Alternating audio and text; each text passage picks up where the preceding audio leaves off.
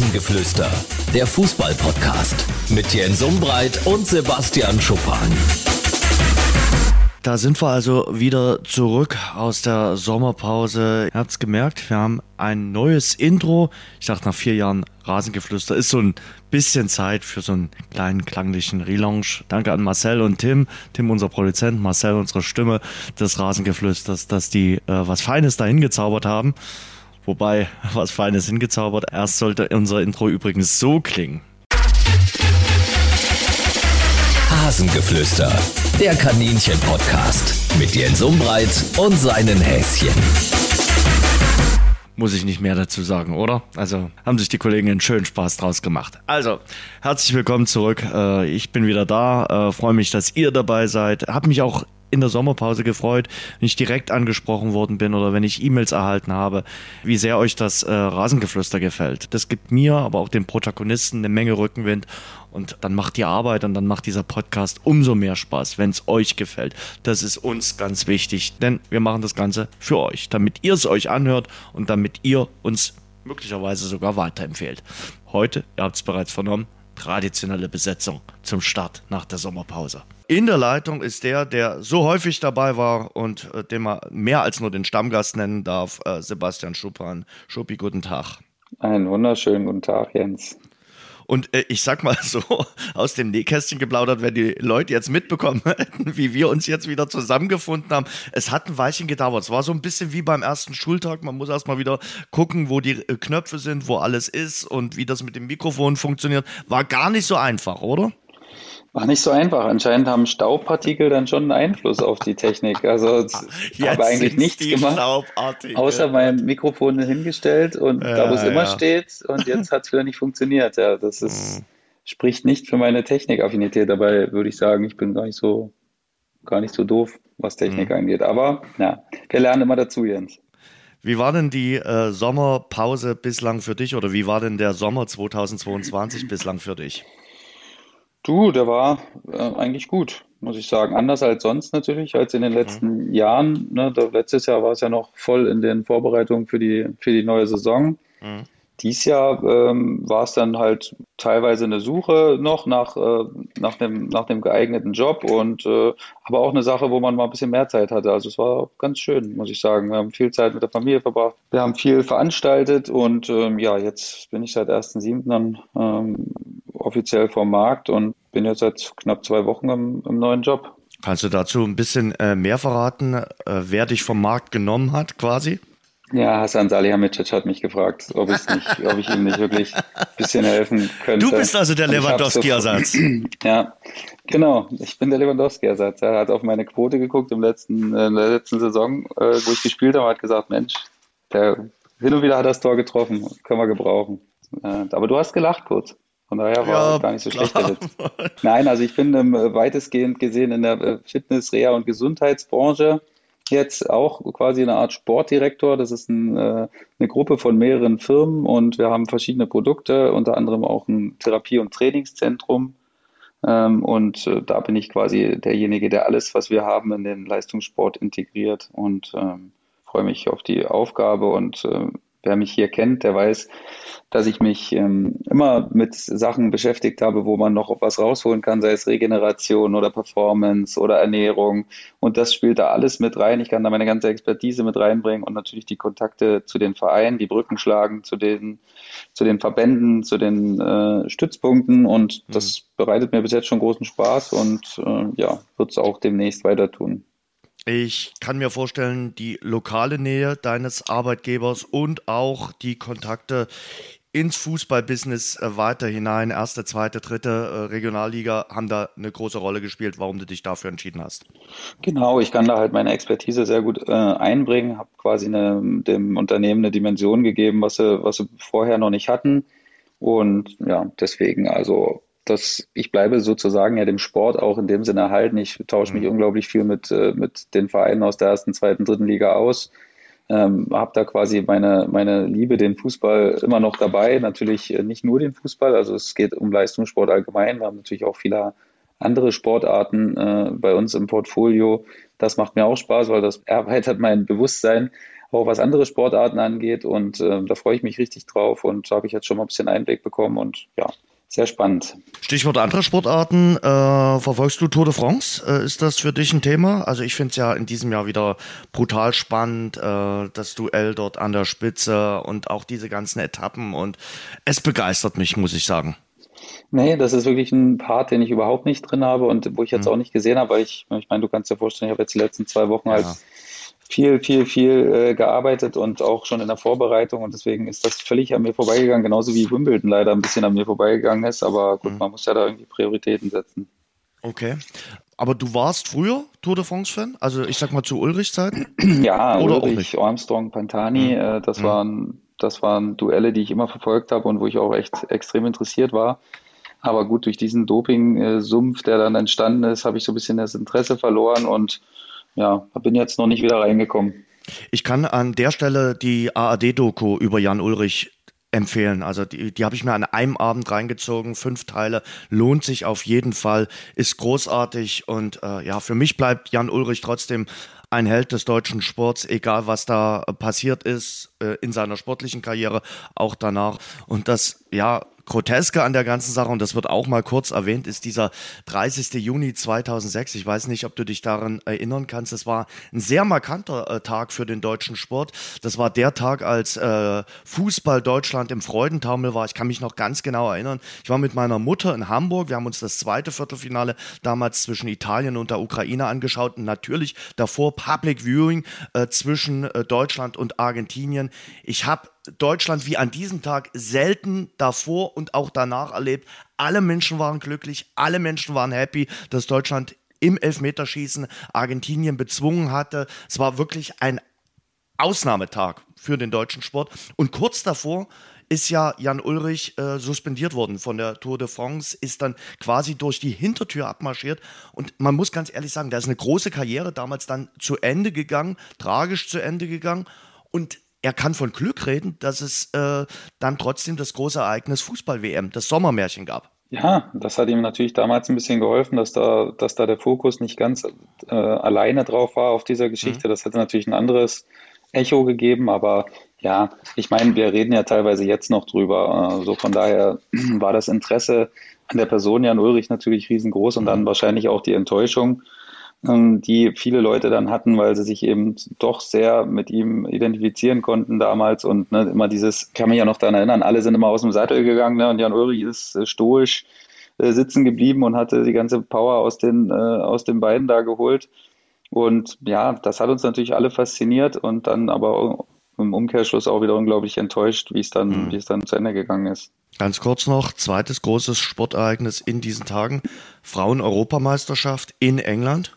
Wie ist es da bei dir? Also muss ich ganz ehrlich sagen, ist bisher auch komplett an mir vorbeigegangen. Hm. Also weder einen Bericht gelesen noch, äh, noch eine Sekunde geschaut, hm. weil es einfach äh, wirklich gerade viel ist beruflich. Aber ich bin auf den Zug bisher noch nicht dort, äh, drauf gesprungen. Also muss ich auch ganz ehrlich sagen, ich, das wird ja jetzt auch medial größer gespielt. Das haben die Frauen ja. auch verdient, finde ich top, ne, dass, dass sie auch die Anerkennung äh, bekommen, die sie, die sie verdienen, weil am Ende machen sie genau dasselbe wie die Männer vom, vom Aufwand her.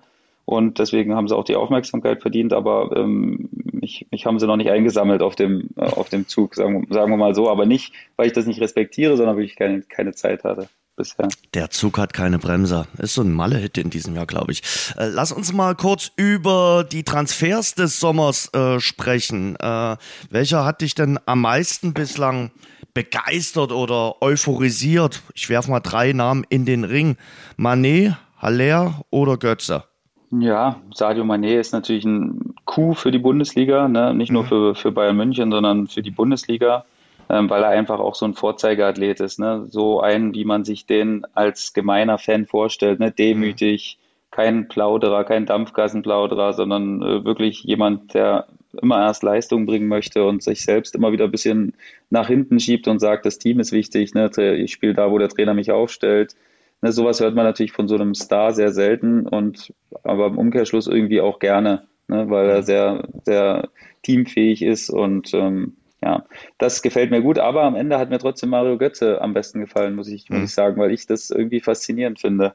Ne, ich hoffe, dass das, dass der Druck nicht unmenschlich wird für ihn, Ich glaube, er ist sehr viel reifer als damals zu diesem Zeitpunkt, wo er wieder zu Dortmund zurückgekehrt ist. Ich glaube, da sehen wir jetzt, werden wir jetzt einen Mario Götze sehen, der sehr viel besser damit umgehen kann. Da bin ich mir 100% sicher. Und ich bin einfach sehr gespannt. Ich glaube, dass er der Eintracht was geben kann, was sie nicht hatten davor. Einerseits so dieses, dieses Flair äh, um ihn herum, aber andererseits auch äh, seine Qualitäten, die er ja zweifelsohne hat. Und deswegen bin ich äh, sehr, sehr gespannt, wie das, wie das laufen wird. Und äh, naja, Sebastian Aller finde ich natürlich auch gut, aber der wäre jetzt für mich klar der Dritte in, dieser, hm. in diesem Ranking. Ist schon äh, beeindruckend, äh, in welche Sphären da auch Eintracht Frankfurt aufgestiegen ist. Also das war ja vor drei, vier Jahren undenkbar gewesen, dass die sich einfach mal so einen Mario Götze, den äh, Torschützen des äh, WM-Tores gegen Argentinien holen. Ja, na klar. Ich meine, das ist das, was die Champions League dann auch mit sich bringt. Ne? Wenn du mhm. Champions League spielen darfst, dann bist du natürlich in gewisser Weise, äh, gewisser Weise ein Magnet für die Spieler, weil wer spielt nicht gern Champions League? Äh, mhm. Und deswegen sind sie da auch zu Recht aufgestiegen in diese Sphären. Und ähm, ja, jetzt ist man natürlich dann aber auch sehr gespannt, wie sie mit dem, mit diesem ganzen Drumherum, was das alles mit sich bringt, nicht nur das ganze Geld, was natürlich in den Verein gespielt wird, sondern auch das Drumherum, ne, wirklich diesen stetigen Rhythmus, das sind sie jetzt gewöhnt. Bloß jetzt ist es halt einen Tag früher oder zwei. Im besten Fall, das ist natürlich gut. Auch andererseits für die Regeneration dann nachher. Ne, das war natürlich, glaube ich, immer schwierig, am Donnerstag dann und wieder am Sonntag und dieser Rhythmus, äh, das wird besser sein, aber es ist natürlich auch eine Menge Druck und Erwartungshaltung jetzt äh, nicht nur was die Champions League, sondern dann wahrscheinlich auch im Umkehrschluss, was die Bundesliga angeht. Du sag mal, was machen wir denn mit Cristiano Ronaldo, Manchester United, äh, aktuell noch unter Vertrag? Irgendeiner hat gesagt, naja, äh, der will natürlich unbedingt Champions League äh, spielen. Er glaube, Ronaldo kenne nicht mal die äh, Hymne der Europa League. Er müsste ja mit Manchester äh, Europa League spielen. Ich glaube, Manchester United in der kommenden Saison und Ronaldo, das ist kein Match. Wo wird er denn glücklich in der Saison 22, 23? Hm, ich glaube nicht in Saudi-Arabien. Die haben ja jetzt da auch den ein oder anderen Euro locker gemacht äh, für ihn, aber ich glaube, dass grundsätzlich reizt ihn das nicht. Ich glaube auch, dass man ihm mit Geld jetzt nicht äh, seine sportliche Perspektive wegnehmen kann. Also das glaube ich nicht. Und ich meine, es, es passt ja schon zu ihm. Ne? Er will, er strebt immer nach dem Höchsten und er steht immer für das Höchste. Mhm. Und dementsprechend kann er sich auch mit der Euroleague halt 0,0 identifizieren und äh, will das jetzt halt auch kundtun. Ich weiß nicht, ob es so ein bisschen eine Art von äh, Taktik ist, dass man jetzt ja nicht wahrnehmen soll, dass er sich damit zufrieden gibt, quasi. Und dass er jetzt anderen Vereinen nochmal sagt, hey, hier, also wenn ihr wollt, ich komme gern. So, ne, dass das nochmal wie so eine Art äh, Pitch ist den er jetzt machen will für, für alle großen Vereine, dass er, dass er gerne kommen würde. Aber mm, am Ende weiß ich gar nicht, glaube ich sogar, dass er bei Man United bleibt. Okay, das ist eine mutige Aussage. Aber er ist eben auch nicht mehr der Jüngste. Das muss man eben auch dazu sagen. Das Alter nagt dann irgendwann auch mal an so einem Körper. Also wäre ja auch verwunderlich, wenn nicht, oder? Das stimmt, klar. Irgendwann muss ja mal dieser Moment kommen. Oder ist er der Tom Brady des, des Fußballsports? Ja, ist, ist er schon, glaube ich. Also ich meine, er ist ja auch ja. selten verletzt. Ne? Das wenn man das mal runterbricht, ich weiß nicht, wann Tom Brady ist, der, der ist ja jetzt nicht mit 18 in die, in die NFL gekommen, oder? Nee, nee. Also äh, vielleicht so von den Jahren, wo sie wirklich dann ja, gespielt ja. haben, sind sie gar nicht so weit voneinander entfernt. Ja gut, der hat College gespielt und so, das Ganze, aber das ist natürlich auf einem anderen Niveau, das, das, das stimmt schon. Und dann mit der 20 NFL, ja, gut. Also ich kann, also ich meine, Tom Brady ist jetzt nicht so ein, so ein, so ein Adonis, wie das jetzt äh, Ronaldo ist, ne, so wie aus dem Stein gemeißelt quasi. Aber natürlich mit seiner Professionalität hat er natürlich echt Maßstäbe gesetzt. Ne? Und ähm, das ja, macht Ronaldo natürlich auch in Sachen Fitness und in Sachen Professionalität, hat er auch Maßstäbe gesetzt. Mhm. Und dementsprechend glaube ich schon, dass er für die Spiele, für die großen Spiele immer noch äh, da sein wird. Aber er wird natürlich dann clever haushalten und vielleicht bei den kleineren Spielen dann mal einen Schritt weniger machen. Ne, spielen will er ja immer, aber es geht ja darum auch wie. Wie schaffen wir jetzt von Cristiano Ronaldo den Sprung in die dritte Liga? Denn wir wollen heute ausführlich auf die neue Saison in der dritten Liga vorausschauen, weil wir natürlich auch wissen, dass äh, wir viele Hörer haben, äh, die sich jetzt in der kommenden Saison wieder stärker für die dritte Liga interessieren werden. Ich beginne mal wieder mit einem kleinen Quiz. Ich weiß, dass der Kollege Schupan meine Quiz äh, immer sehr mag und da auch mitraten kann und auch jetzt nicht googeln wird nebenbei. Drei Fragen zur dritten Liga. Ähm, Kann ich mich ja wieder nur blamieren. Ja. welcher Trainer der 20 Vereine äh, ist denn aktuell der Dienstälteste? Der dienstälteste Trainer, Bei da würde ich schon fast sagen, ist Michael Kölner. Nicht ganz. Olaf Jansen? Hm, hier im Osten. Ah, Joe Ennox. Richtig. Seit Sommer Stimmt. 2018. Äh, wir machen weiter mit dem Verein, der die meisten Drittligaspieler aktuell auf dem Konto hat. Der Verein, der die meisten Drittligaspieler ja. auf dem Konto hat. Ja. Ähm, da würde ich sagen, es muss ja dann ein Klassiker sein. Es ist ein Klassiker. ist Wien Wiesbaden. Stark, stark, ganz stark. Sebastian, ganz stark. Und was ist der Verein, der den größten Gesamtmarktwert in der äh, kommenden Saison äh, bei seinen Teams hat, also von unseren 20 Vereinen? Das ist einfach. Dortmund 2. Stark. Ja, weil das ist halt, das, weil die jungen Spieler haben halt einen unglaublichen äh, Wert teilweise und wie der taxiert Ach, wird, muss man natürlich auch ein bisschen nie drauf gekommen. Ich habe gestern so. wirklich nachgekommen. Also, also das ist mein Job, Jens. Im Gewisser war es mein Job. Oh, so. ja, ja, logisch. Ich, ich sag ja, das finde ich stark. Also ich, ich als Journalist müsste es ja eigentlich auch wissen. Und ich hätte dann sicherlich auf äh, Dresden oder Ingolstadt so getippt. Und äh, hätte Dortmund, hä? Da, aber bei, bei Dortmund spielt dieser äh, Holländer, den sie sich geholt haben äh, von äh, Manchester City, dieser Jungstar, der spielt da schon äh, mit rein. Der ist allein schon vier Millionen wert. Ja, ja, und ich würde so, sogar sagen, dass sie relativ klar vorne sind, was den hm? Markt Ja, ja, angeht, ja, ja, definitiv. Ne, weil da wirklich ja, aber das ist ja immer eine Frage, wie wird das taxiert ne, und wie wird das bewertet. Das ist natürlich äh, eine andere äh, Sache, aber ist egal. Aber jedenfalls, ja, Dortmund 2 ganz klar. Gut. Also Quiz bestanden äh, und sehr gut bestanden. Ähm, Fast, ja. ja. sehr gut nicht, Jens. War nur doch, gut, weil waren nicht alle richtig. Ja. Top-Favorit äh, bei den Wettquoten auf den Aufstieg ist 1860 München. Mhm. Und bei den Trainern ja. ist es aber Dynamo Dresden. 19 von 20 Trainern haben gesagt, Dynamo Dresden ist ein Aufstiegskandidat. Der 20. Trainer war Markus Anfang, der hat gar keinen genannt. Ciao. Ja. Kannst du nicht falsch liegen. Wie siehst du es? Also äh, sind das auch für dich die, also ich sag mal 1860, Dynamo, Ingolstadt, Aue, Wer für mich eher äh, Ingolstadt. Also Ingolstadt ist für hm? mich so ein bisschen der Top-Favorit für mich und 1860 naja, du Jens, was soll ich sagen? Da bin ich immer so ein bisschen skeptisch. Ne? Also das haben wir jetzt eigentlich jedes Jahr gesagt, dass 1860 der Top-Favorit ist und leider konnten sie es nie bestätigen. Mhm. Aber haben sich natürlich gut, gut, verstärkt und haben jetzt mit Michael Kölner einen Trainer auch, der die Liga kennt, der den Verein auch kennt. Äh, mir sagen so 1860 Insider, wenn es dieses Jahr nur wieder Platz 4 wird, ist es zu wenig und dann wird es auch das letzte Jahr von Herrn Kölner. Ja, also verstehe ich. Verstehe ich, weil die, die Erwartungen sind natürlich extrem hoch in, äh, in München da, in Giesing. Mhm. Und das ist ja jetzt natürlich so, dass man extrem viele Spieler geholt hat, die wirklich dann in ihren Mannschaften äh, absolute Führungsspieler waren und auch Unterschiedsspieler waren. Und äh, man hat jetzt auch kaum jemanden abgegeben. So von daher glaube ich schon, dass, äh, dass das berechtigt ist, aber diesen Beweis sind sie uns noch schuldig. Hm. Gehen wir sie mal durch so ein bisschen. Also fangen wir mal mit 1860 an. Äh, du hast schon gesagt, die haben sich schon ein paar Namen geholt. Also allein äh, Kobilanski von Braunschweig, Freseni haben sie äh, sich geholt. Äh, dann haben sie äh, den, den Verlat von Mannheim geholt, um nur mal ein paar äh, Namen zu nennen. 1860 hat sich auf jeden Fall verstärkt und sie setzen an zum großen Angriff auf die Aufstiegsplätze. Platz 1 bis 3 soll es werden. Ja, absolut. Also Verstärkungen sind wirklich gut. Da kann man jetzt auch nicht groß drum rumreden. Sie haben mit, äh, mit Dressel, Neudecker und Salger natürlich auch Spieler verloren, die schon äh, Führungsspieler waren, muss man schon sagen. Das war schon eine Achse. Salger war eine Konstante in den letzten Jahren. Äh, Neudecker äh, hat sich dann überraschend für mich äh, zu Saarbrücken bekannt. Und äh, Dressel, gut, das war ja schon letztes Jahr ähm, mhm.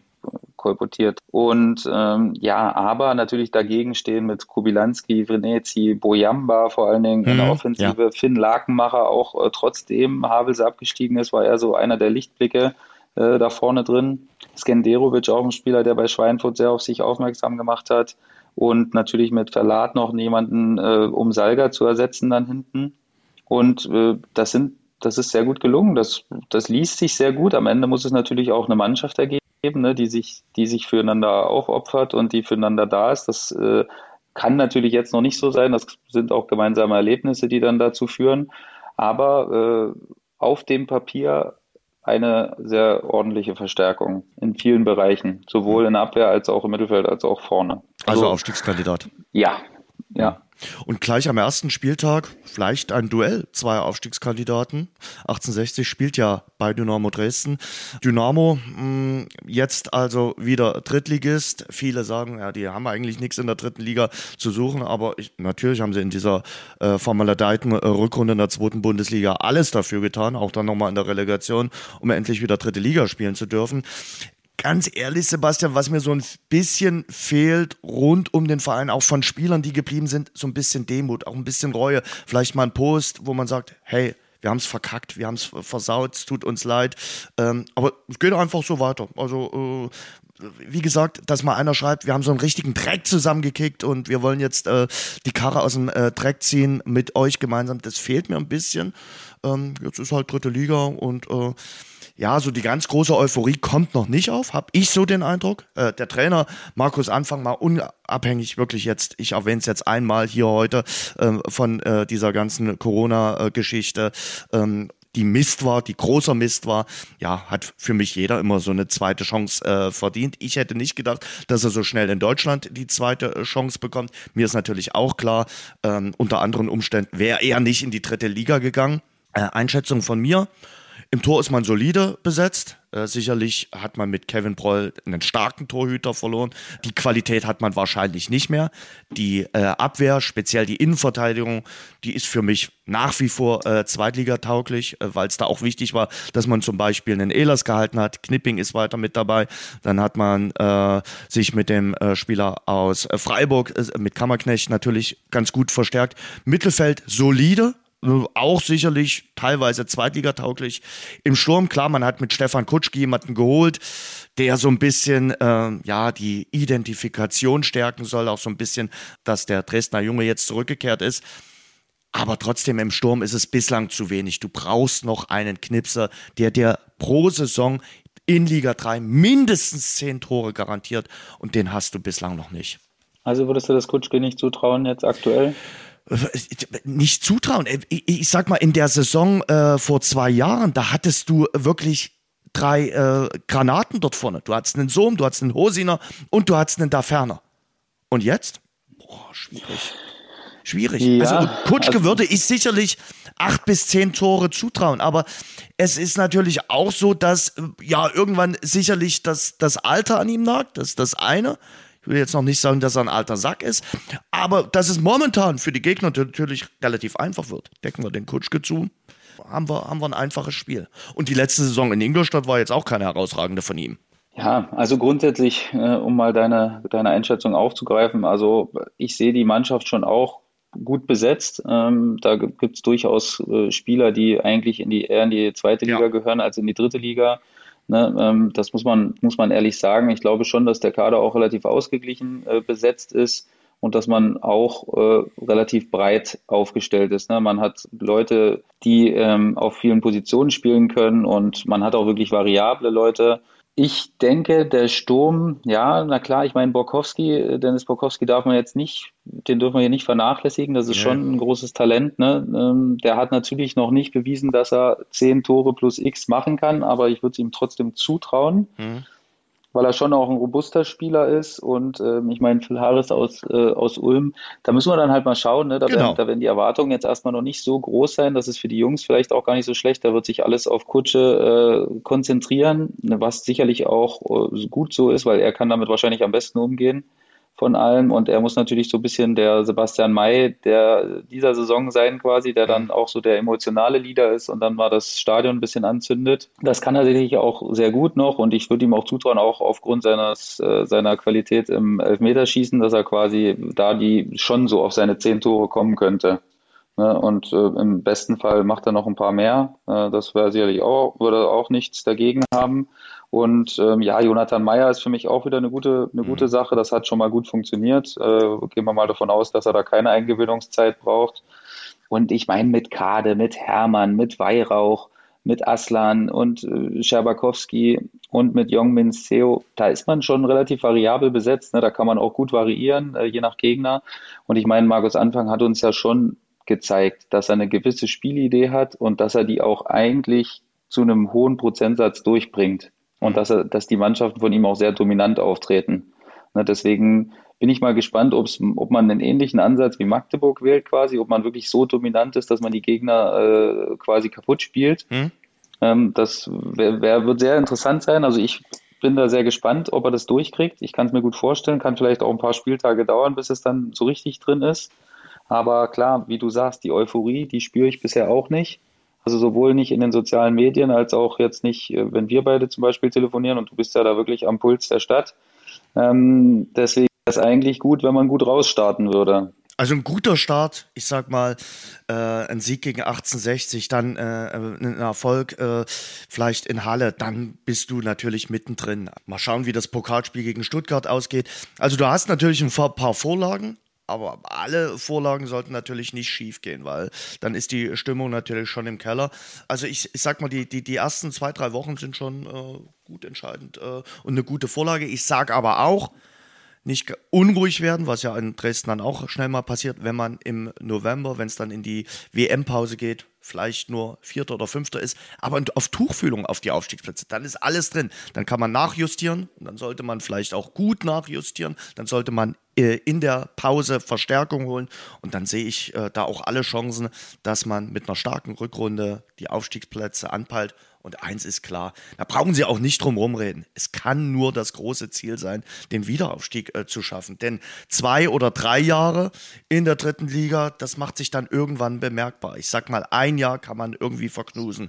Aber zwei, drei Jahre gehen nicht. Viele werden sagen, na ja, lasst uns doch erstmal jetzt äh, konsolidieren in der äh, dritten Liga. Ah, ich finde, äh, nee, äh, du hast es oft genug gesagt bei all diesen finanziellen Einschränkungen. So lange darfst du dich nicht aufhalten in Liga 3. Da bin ich vollkommen deiner Meinung, dass äh, der Verein, so wie er sich aufgestellt hat, mit dem Trainingsgelände, mit dem Stadion und allem drum und dran, der kann nicht in der dritten Liga spielen. Das geht nicht. Das ist zu wenig. Also mhm. da muss man auch ganz, ganz ehrlich sein, ohne dass ich jetzt die, die Erwartungen damit zu hochschrauben will. Aber dafür hat man einfach zu viel getan, zu viel investiert mhm. und äh, wirklich zu gute Bedingungen erschaffen, als das in der dritten Liga versauern zu lassen, sage ich mal, ohne die dritte Liga jetzt da irgendwie äh, zu diskreditieren. Mhm. Ähm, aber, na klar, es ist natürlich ein ganz schweres Unterfangen direkt wieder hoch. Das hat man damals gemerkt. Das ist schwierig. Das ist auch nicht selbstverständlich, ne, dass, man das, dass man das schafft.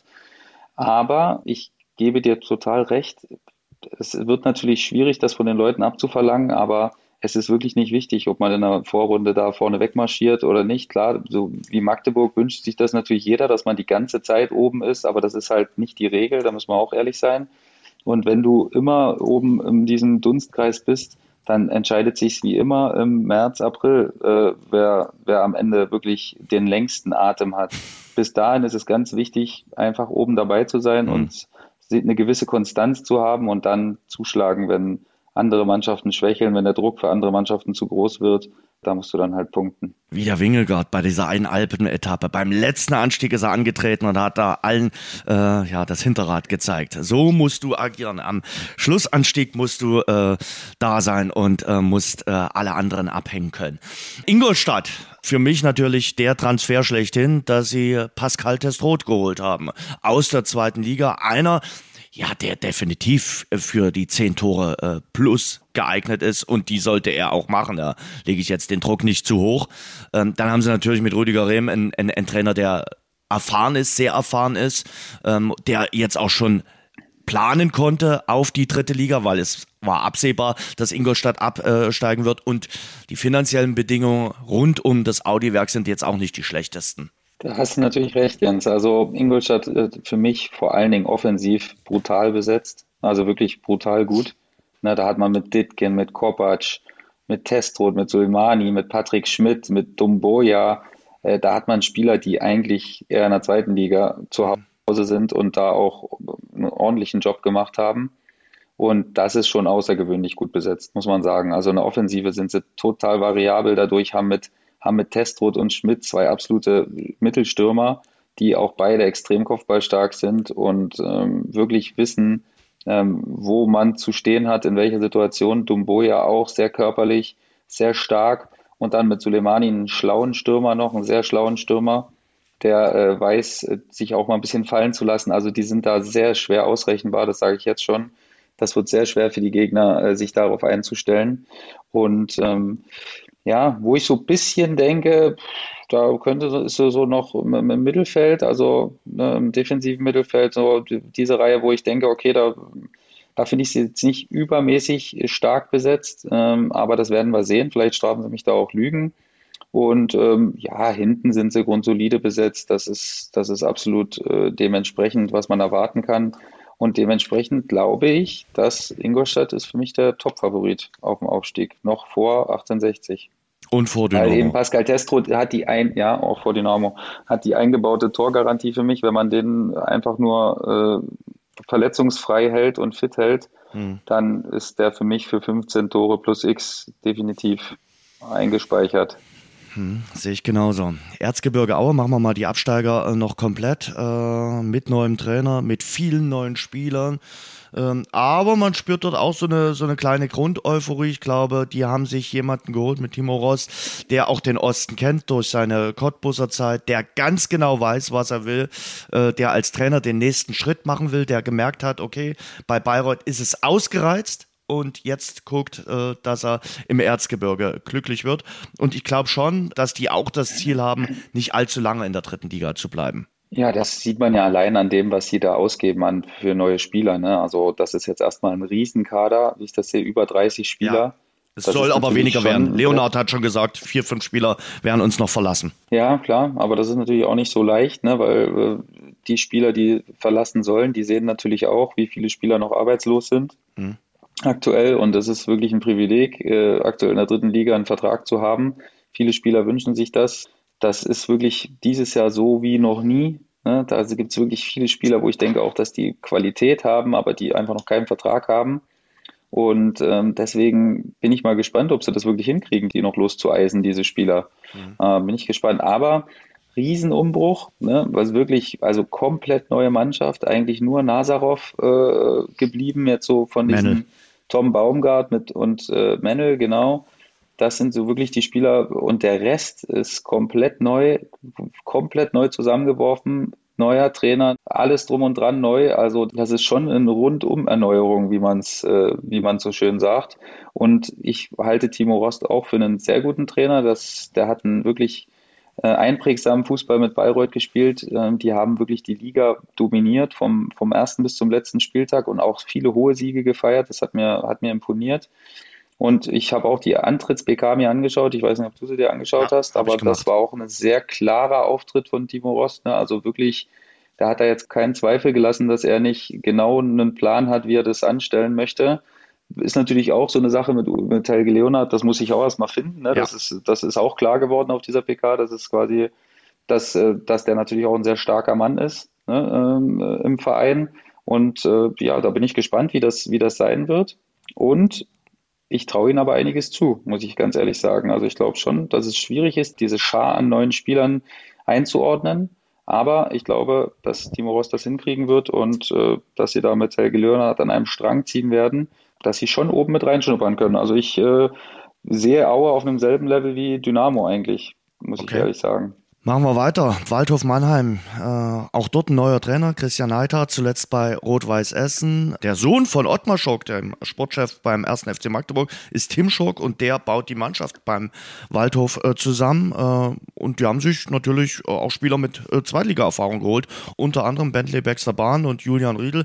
Bei dem einen oder anderen gehören sie auch zu den Favoriten für die Plätze 1 bis 3. Wie sieht's bei dir aus? Nee, bei mir nicht, ehrlich gesagt. Also ich finde auch, dass immer noch gut besetzt sind. Die haben natürlich auch viele Spieler verloren, dürfen wir hier auch nicht verschweigen. Verlat, Kostli, Boyamba, Anton Donkor, das sind schon Spieler, die ihnen auch wehtun. Die, ich habe viele Spiele von Mannheim im letzten Jahr gesehen. Ich war, saß oft auf der Tribüne, weil es auch eines der näheren äh, Stadien hier von mir zu Hause ist.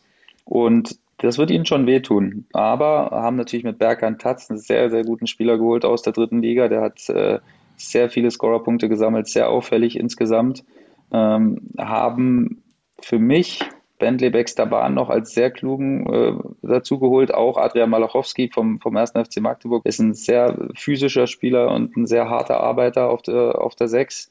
Und insgesamt ist mir der Kader noch ein bisschen zu dünn, muss ich ehrlich sagen. Ich glaube, dass das auch bewusst gewählt ist, dass sie jetzt noch schauen, wo sie im, im Juli und August noch zuschlagen können. Aktuell zählt der Kader nur 21 Spieler, das ist natürlich zu wenig, definitiv.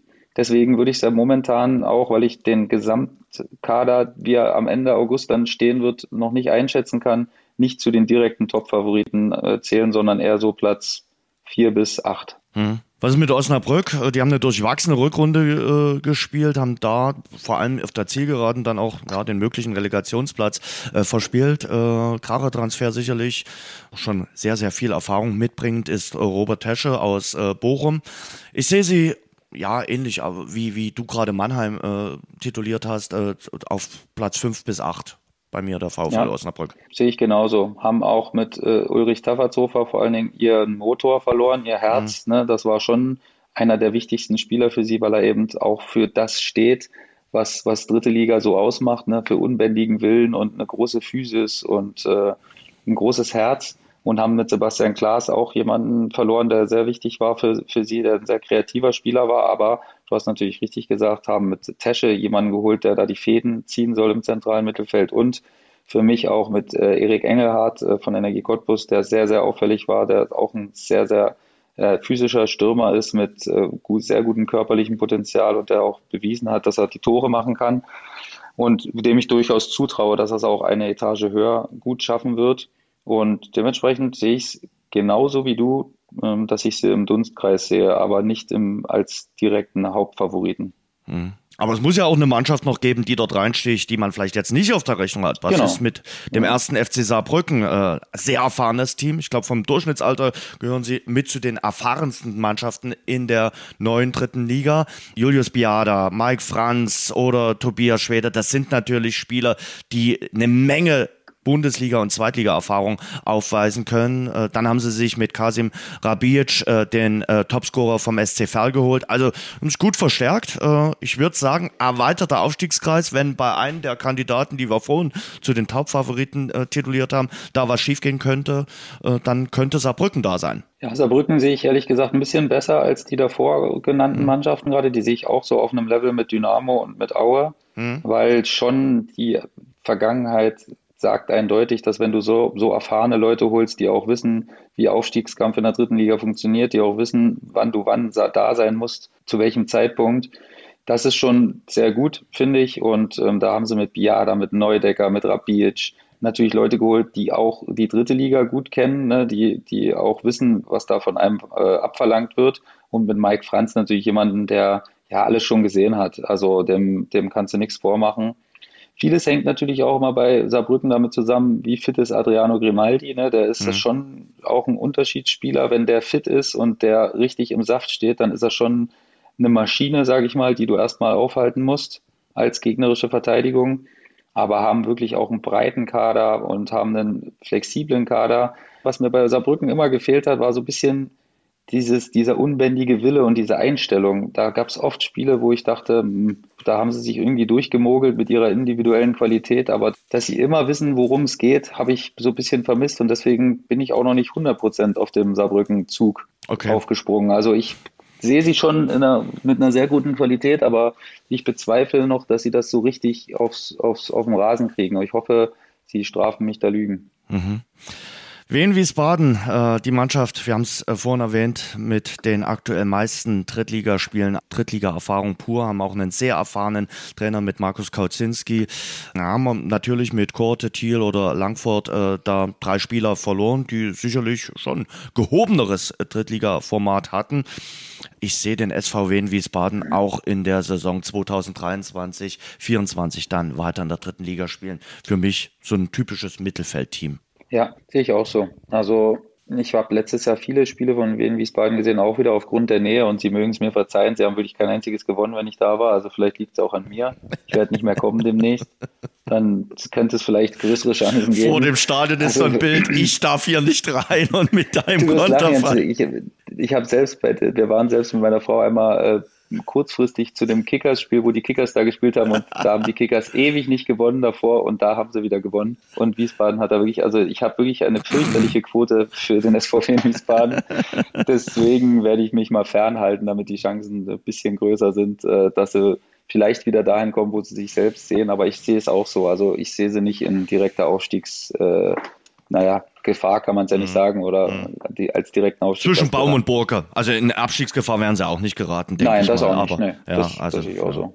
Was ist mit äh, dem, dem SV Meppen? Äh, die haben sich äh, vor allem aus der Regionalliga Neuverstärkung geholt, äh, mussten natürlich Lars Bühning äh, verkraften, den Abgang, der zum ersten FC Kaiserslautern äh, gewechselt ist. Dann noch zwei, drei andere Spieler zu Kuta Paso ist auch gegangen.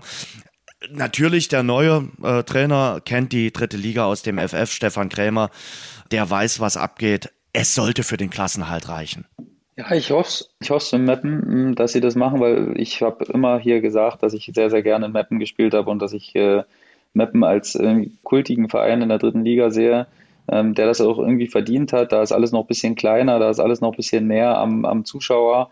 Und äh, klar haben sie Lars Binning verloren. Ähm, das ist natürlich jemand, der ihnen ein bisschen wehtun wird, aber haben jetzt äh, dann Sukuta Pasu mit Marvin Pourier ersetzt, der natürlich auch weiß, wo in der dritten Liga äh, die Tore gemacht werden.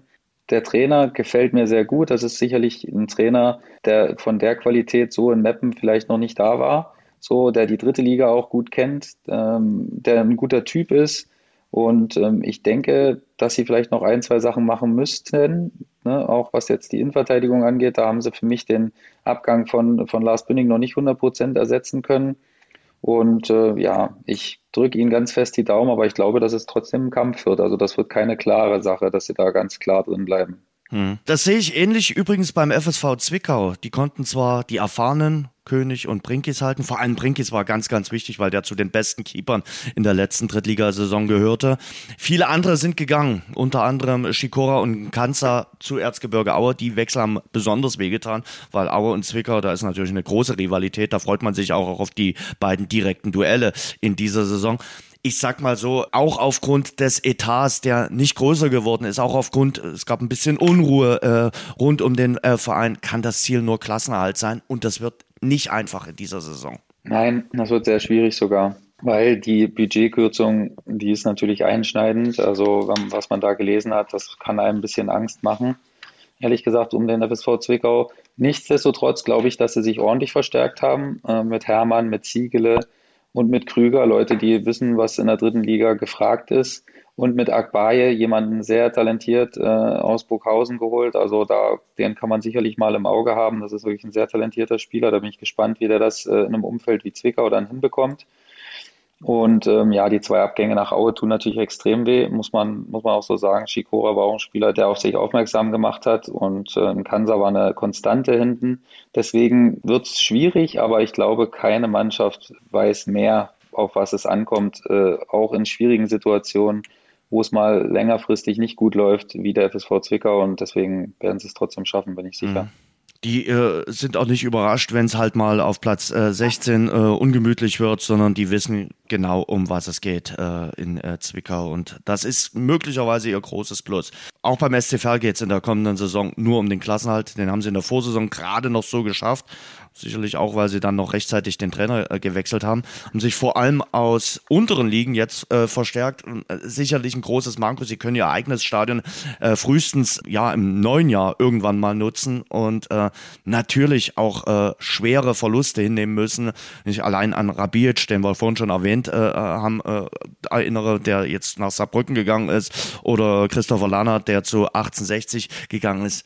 Es geht nur um den Klassenhalt und äh, ja, äh, SC Verl ist sicherlich ein Kandidat, was auch den Abstieg betrifft. Sehe ich auch relativ klar so, das wird ganz schwierig. Ich sehe sie als einen der ersten Anwärter, muss ich ehrlich sagen, ähm, weil sie eben, wie gesagt, so viel Substanz verloren haben. Lannert verloren, Rabic, Putaro auch nicht und Berlinski, die auch ähm, auf sich aufmerksam gemacht haben. Das haben sie natürlich im Jahr davor auch. Ne, da hatte man immer die Hoffnung, dass, äh, dass äh, Rino Capretti das alles dann hinkriegt und hat viel auf, äh, auf seine Qualitäten gesetzt. Ähm, das war dann deutlich schwieriger, als sie sich das, glaube ich, erwartet hatten. Und deswegen glaube ich, dass es auch letztes Jahr war es dann wirklich auf dem letzten Husten sind sie irgendwie noch drin geblieben. Und ich bin sehr skeptisch, dass das dieses Jahr klappt. Also ich glaube, dass, ähm, dass der SCFR dieses Jahr die Klasse nicht halten kann. Hm.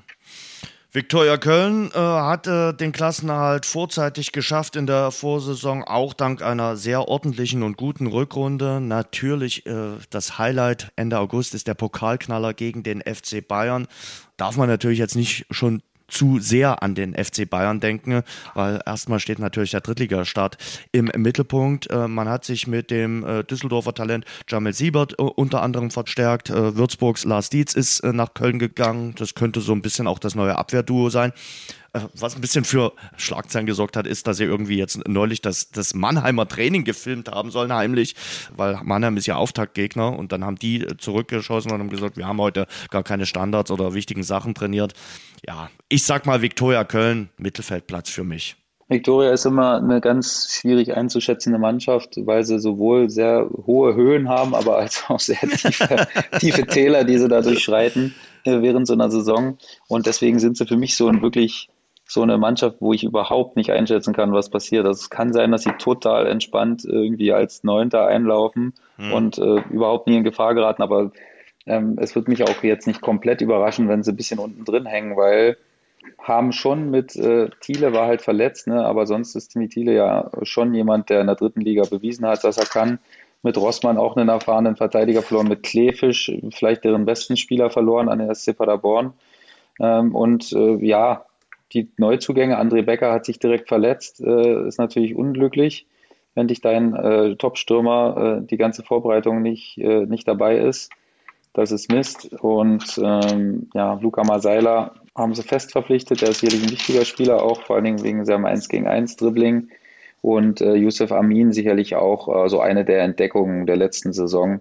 Ähm, der hat sicherlich auch sehr äh, für sich geworben und sein Können.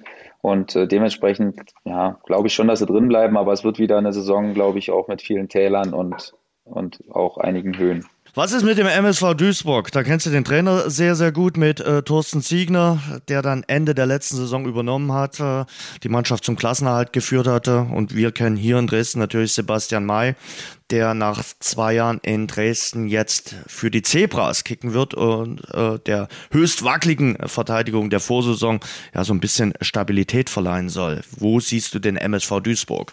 Auch wieder eine sehr schwere Saison, glaube ich, für den MSV, weil. Trotz Thorsten Ziegner. Trotz Thorsten Ziegner, ja. Hm, ich glaube, dass die Vorbereitung bisher auch alles andere als optimal verlief. Da habe ich äh, einige Sachen gelesen und gehört, wo, wo ein bisschen Alarmbereitschaft wohl ist, ne? wo ich auch gelesen habe, äh, Qualität im Kader äh, ist nicht mhm. gut genug. Ähm, da muss noch erhöht werden. Und Duisburg kämpft natürlich immer mit ihren Erwartungen. Ne? Also die Fans erwarten eigentlich schon, dass sie lange nicht in die dritte Liga gehören, sondern weit, weit höher. Hm. Und daran krankt der Verein natürlich auch immer so ein bisschen. Ne? Das ist, äh, das ist ganz sicher so. Und ich glaube, du kannst mich gerne korrigieren, dass ich gelesen habe, dass Sebastian May lange nicht trainieren konnte auch. Also, hm, dass der ja. nicht so richtig mitwirken konnte. Das ist natürlich nicht gut, wenn so ein wichtiger Spieler die Vorbereitung dann nicht eingreifen kann und auch nicht Einfluss nehmen kann, vor allen Dingen. Ich meine, in der Kabine kann es vielleicht schon machen, aber am Ende ist es trotzdem wichtig, dass es auf dem Platz äh, getan wird und deswegen sehe ich auch wieder eine sehr schwierige Saison für den MSV, wo sie nicht mehr als einen Mittelfeldplatz irgendwo einnehmen können und eher mit äh, bisschen Tendenz nach unten. Also so früh wie möglich versuchen, den Klassenhalt zu schaffen und dann gucken, was geht. Das gilt, ja. glaube ich, auch für den Hallischen FC, oder? Also äh, 18 Spieler standen dort auf der Abgangsliste, also ein immenser Aderlass. Klar, man hat sich jetzt ein paar neue Spieler auch geholt, hat sich da vorrangig in der Regionalliga bedient, unter anderem sich den Torjäger vom Fastaufsteiger BFC Dynamo geholt, eher Mittelfeld für mich, äh, der Hallische FC. Also ich glaube, die hatten vor zwei, drei Jahren immer mal so den Ansatz, auch letzte Saison vielleicht mal den Angriff zu starten auf die Aufstiegsplätze. Das wird's in dieser Saison wohl nicht werden. Nein, glaube ich auch nicht. Also das war jetzt ein solider Sommer, klar. Das war auch bewusst, glaube ich, von Ralf Minge gewählt, dass man da einen anderen Spirit in die Mannschaft kriegt. Ich glaube, damit war man nicht zufrieden, dass man, dass man da auch immer wieder so ein bisschen an der Mentalität auch öffentlich äh, gezweifelt hat. Und ich glaube, dass der neue Trainer da auch frischen Wind reinnehmen wollte. Und dementsprechend ähm, ist das, glaube ich, erstmal gut gelungen. Das ist jetzt natürlich nicht so, dass man sagt, boah, die haben also wirklich eine krasse Verpflichtung nach der nächsten gemacht, aber das muss nichts heißen. Ne? Das hat uns die Vergangenheit schon oft gezeigt. Timur Geiret ist ein sehr interessanter Spieler von Hertha BSC. Leon Dahmer hat äh, bei Havelse auf sich aufmerksam gemacht und ähm, Sebastian Müller hat es auch bei Braunschweig äh, gut gemacht, als er da verliehen war. Den hat man sicherlich clever verpflichtet. Also ich finde, dass das schon gute Verpflichtungen von, von Ralf Minge waren. Also sehr interessant. Ich kann sehen, wo es da hingehen soll. Das muss ich ganz ehrlich sagen, ähm, aber glaube schon, dass es auch so ein bisschen so ein Übergangsjahr wird, wo man jetzt gucken muss, wie, wie fügen sich diese Spieler wirklich ein und klappt das so, wie man sich das vorstellt. Und ähm, deswegen glaube ich aber auch, dass sie nichts mit unten zu tun haben werden, also mit einem absolut direkten Abstiegskampf gleich die vier Aufsteiger und davor noch die beiden äh, Teams, äh, die zweiten Mannschaften. Äh, Freiburg 2, starkes Einstiegsjahr letzte Saison, oder? Also das war richtig bockstark von der U23 des SC Freiburg. Natürlich, wie immer bei diesen U23-Mannschaften, eine große Fluktuation auch in diesem Sommer. Haben ein paar Spieler natürlich verloren, gerade auch namhafte Spieler. Flum ist weg, Kammerknecht ist weg, Leopold ist weg. Aber ich glaube, sie könnten es äh, kompensieren und vielleicht auch eine zweite starke Saison in Liga 3 hinlegen. Ich glaube auch, dass das Fundament vor allen Dingen in Freiburg das Wichtige ist. Ne? Da dürfen wir jetzt, glaube ich, nicht zu sehr auf die, auf die Abgänge und Zugänge schauen, weil Freiburg lebt davon, äh, von der Struktur des Vereins und wie da gearbeitet wird, mit welcher Ruhe da gearbeitet wird oder mit welchem, mit welchem Plan äh, da gearbeitet wird. Da können wir, glaube ich, relativ sicher darauf vertrauen, ohne dass wir jetzt sagen, wir, wir schauen uns jetzt zu genau die, die, ganzen, die ganzen Neuzugänge und die Abgänge an. Ich bin relativ sicher, dass sie wieder ein unangenehmer Gegner sein werden und dass sie vor allen Dingen total eine Identität haben. Und deswegen glaube ich auch, dass Freiburg ähnlich wie letzte Saison äh, nichts mit dem Abstieg zu tun hat. Und was ist äh, mit äh, Dortmund 2? Wir haben vorhin schon gesagt, die Mannschaft mit dem höchsten Marktwert. Der Trainer ist weg. Enrico Maaßen ist jetzt in der ersten Liga tätig beim FC Augsburg. Dafür haben sie sich Christian Preuße geholt, der letzte Saison Fortuna Düsseldorf trainierte. Das lief nicht ganz so, wie er sich das vorgestellt hat. Ja, sicherlich. Der Kader ist gut. Also, wie gesagt, wir haben über, vorhin über das niederländische Talent Jaden Braff äh, gesprochen, der von Manchester City gekommen ist. Individuell äh, bockstark. Es fehlt sicherlich ein bisschen die Erfahrung. Und über allem steht natürlich auch immer so ein bisschen das warnende Beispiel äh, Bayern 2, äh, die ja vor ein paar Jahren mal Meister geworden sind und dann eine Saison später abgestiegen sind. Ich glaube, da schellen bei der einen oder anderen U23 auch immer die Alarmglocken. Ja, also klar, das, das dürfen wir jetzt nicht äh, als, als Gott gegeben hinnehmen, dass, dass die jetzt weiter uns verzaubern werden. Die Zeichen stehen natürlich auch schon ein bisschen in die Richtung. Aber wir dürfen nicht vergessen, sie haben Ferrei verloren, sie haben Berkan Tatz verloren und sie haben äh, Richmond Tachi verloren die schon sehr wichtig waren für sie und vor allen Dingen auch sehr viele Torbeteiligungen hatten, haben logischerweise aber, äh, wie du gerade erwähnt hast, Jaden Brav geholt, der einige Leute Knoten in die Beine spielen wird. Da bin ich relativ sicher. Wir müssen mal gucken, wie er es dann mit der Effektivität hinkriegt und ob er sich so mit der dritten Liga dann äh, in Ferl zum Beispiel, ob er sich dann damit äh, gut identifizieren kann oder, und ob er es da gut hinkriegt. Aber ich glaube auch Christian Preußer hat schon bewiesen, dass er mit sehr vielen jungen Spielern sehr gut arbeiten kann bei Freiburg. Ich glaube, da wird er die richtigen, die richtigen Worte finden. Also ich sehe das Problem, was du gerade besprochen hast, schon auch, ne, dass, äh, dass man vielleicht nicht so gut reinstartet und wenn man einmal dann unten drin ist mit, mit so einer ganz jungen Mannschaft, dann kann das schon, kann das schon schwierig sein.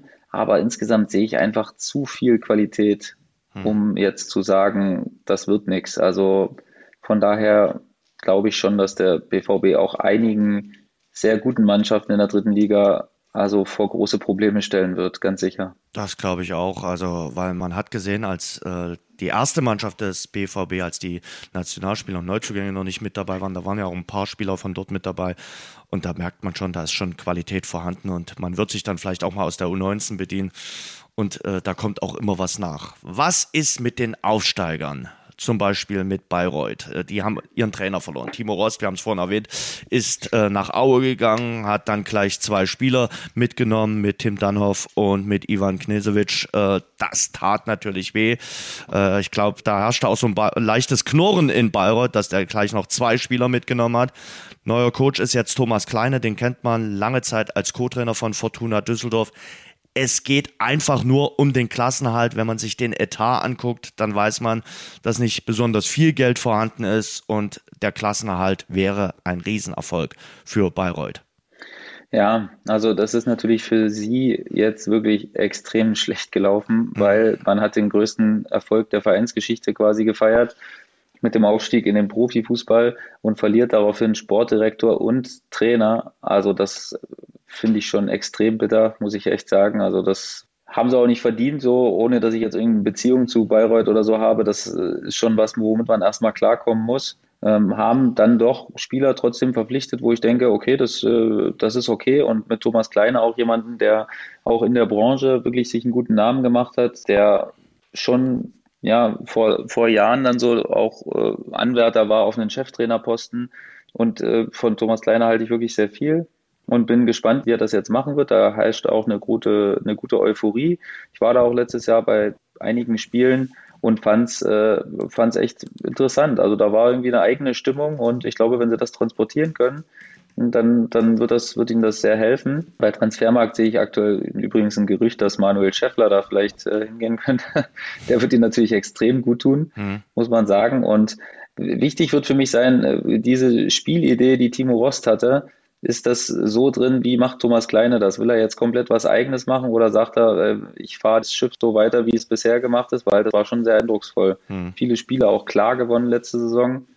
Ähm, nichtsdestotrotz wird es ein schwieriges Jahr, glaube ich, für Bayreuth trotzdem, weil es immer eine Sache ist, die dritte Liga, man, wenige Leute kennen dort die dritte Liga und ähm, ich bin sehr gespannt. Würde mich auch nicht wundern, wenn sie, wenn sie relativ klar drin bleiben, aber denke doch, dass sie das ein oder andere Anpassungsproblem haben werden und dementsprechend um den Klassenerhalt kämpfen.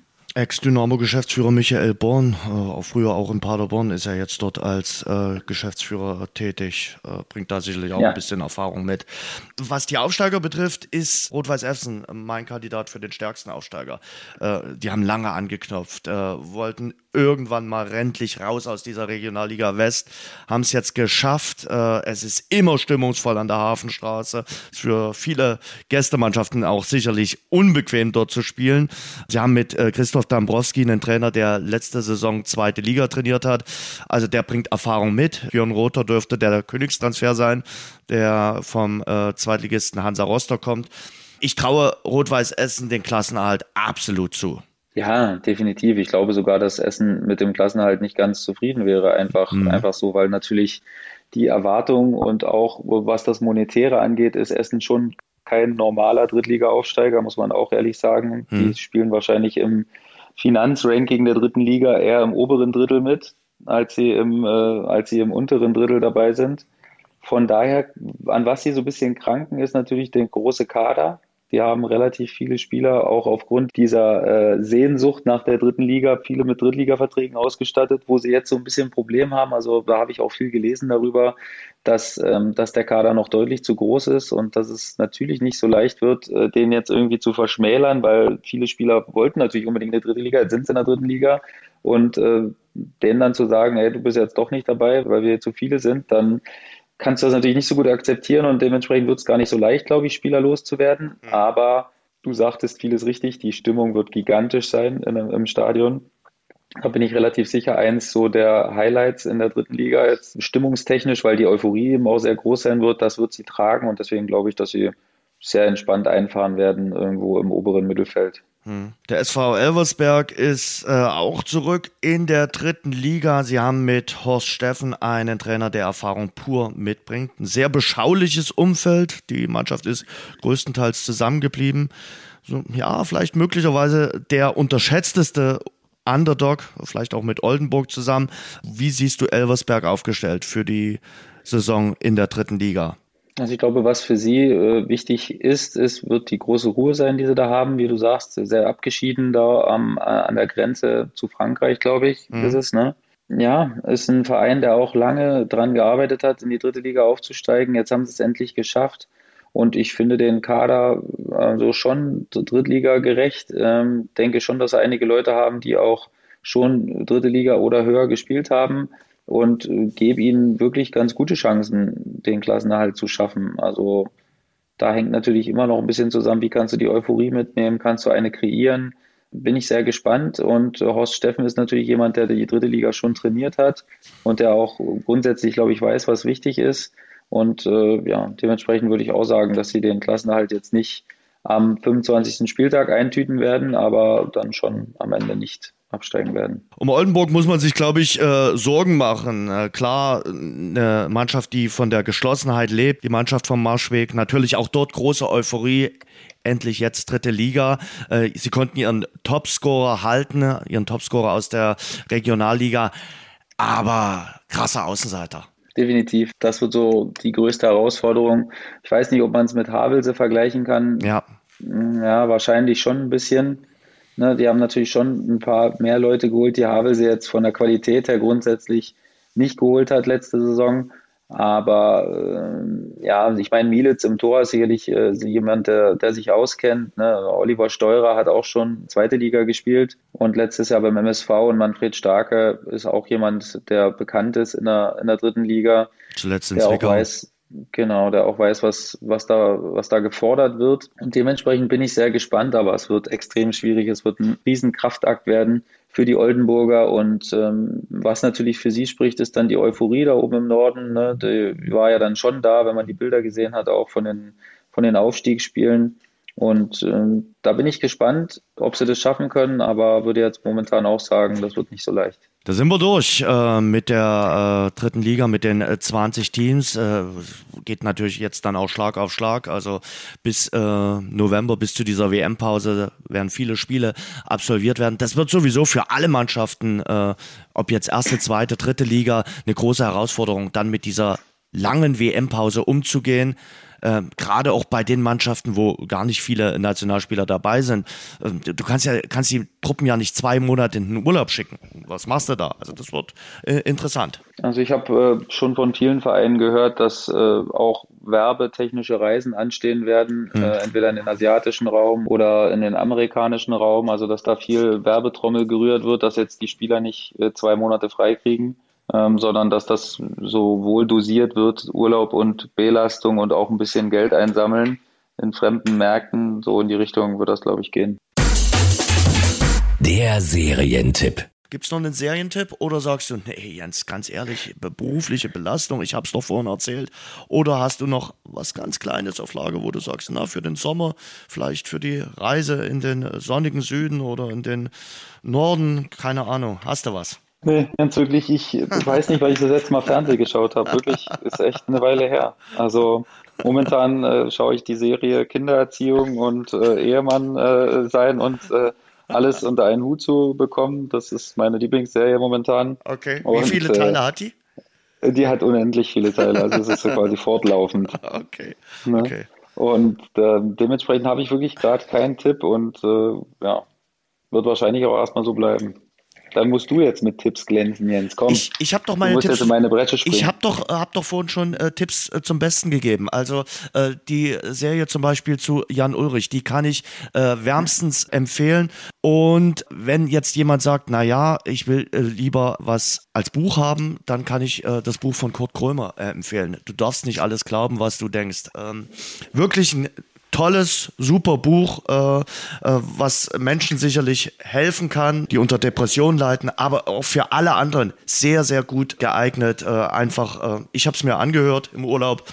Ich habe großen Respekt vor ihm, dass er so offen mit äh, dieser Krankheit umgegangen ist. Und ich glaube, er wird viele Türen und Tore da öffnen und äh, wird diese Krankheit hoffentlich gesellschaftsfähig machen und äh, dass man dann nicht so sagt, naja, der hat Depression, der hat irgendwas am Kopf, sondern äh, ja, es ist eine Krankheit. Einer hat was mit dem Fuß und der andere hat es mit dem Kopf und beides muss behandelt werden. Das ist wohl wahr, Jens, und auch sicherlich eine der Krankheiten, die uns die nächsten Jahre sehr, sehr, sehr doll beschäftigen wird. Ähm, auch aufgrund der verzwickten Situation, in der sich nicht nur Deutschland, sondern auch die Welt momentan befindet. Ähm, dementsprechend habe ich da auch noch einen Bezug dessen äh, jetzt ein bisschen weit hergeholt, aber äh, hat ja Auswirkungen. Auch noch ein Buchtipp, weil lesen tue ich extrem viel momentan. Ist äh, ein Buch, das heißt Rich Dad, Poor Dad. Da geht es um, um, um das Verstehen des, des Geldes, der mhm. Finanzen, der Steuern und äh, eigentlich versucht relativ einfach darzustellen, wie das unser System überhaupt funktioniert und ich meine, äh, bei vierfachen Gasrechnungen und erhöhten Spritpreisen ist es ja durchaus wichtig, sich mit seinem Geld auszukennen und mit seinem Geld gut umzugehen und zu wirtschaften und das äh, auch zu vermehren. Natürlich im Idealfall. Deswegen äh, Rich Dad, Poor Dad kann ich nur empfehlen. Wir werden beides äh, auf jeden Fall äh, verlinken. Äh, danke dir auch dann äh, noch für den äh, Tipp, für diesen äh, Buchtipp. Und ja, was auf jeden Fall bleibt, genießt irgendwie diesen Sommer. Sebastian hat schon gerade so durchblicken lassen. Wir wissen alle nicht, was im Herbst kommt mit Inflation, mit Rezession und so weiter. Deshalb einfach diese wunderbaren Sommertage genießen, auch den Urlaub genießen, es einfach auch krachen lassen und das Leben genießen. Das ist ganz, ganz wichtig, dass man Spaß daran hat, weil ja, es werden wahrscheinlich im Herbst und Winter auch mal ein paar dunklere Tage und Wochen auf uns zukommen. Definitiv. Sebastian, ich danke dir für deine Zeit. Wir hören uns bald wieder. Ich bin froh, dass du mit dabei bist. Ich auch, mein Lieber. Ich freue mich schon. Ciao. Das war das Rasengeflüster, der Fußball-Podcast. Danke fürs Zuhören. Abonniert uns bei Spotify, Apple Podcast und überall dort, wo es Podcasts gibt. Mehr auch im Netz unter rasengeflüster.de.